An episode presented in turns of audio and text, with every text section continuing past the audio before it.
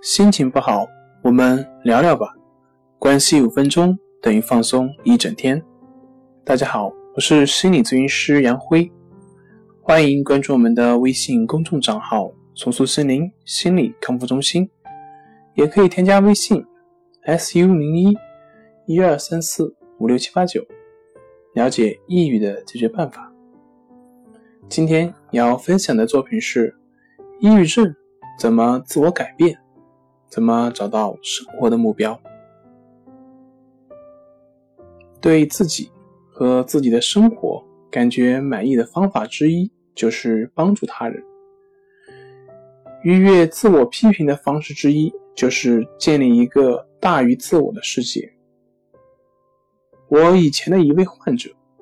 每年都会给我寄一张圣诞贺卡，经常把他的生活近况告诉我。他积极参加人人家园组织的活动，帮助贫困人士居有定所。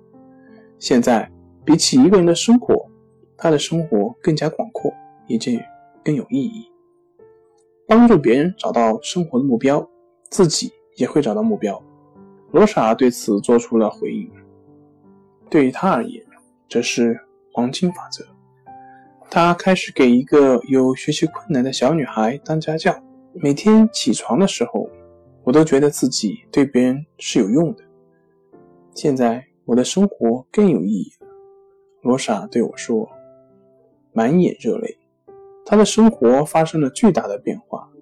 起初，她觉得自己像是朋友的负担，可是现在，她觉得自己对别人是有用的。即便是一个完全陌生的人。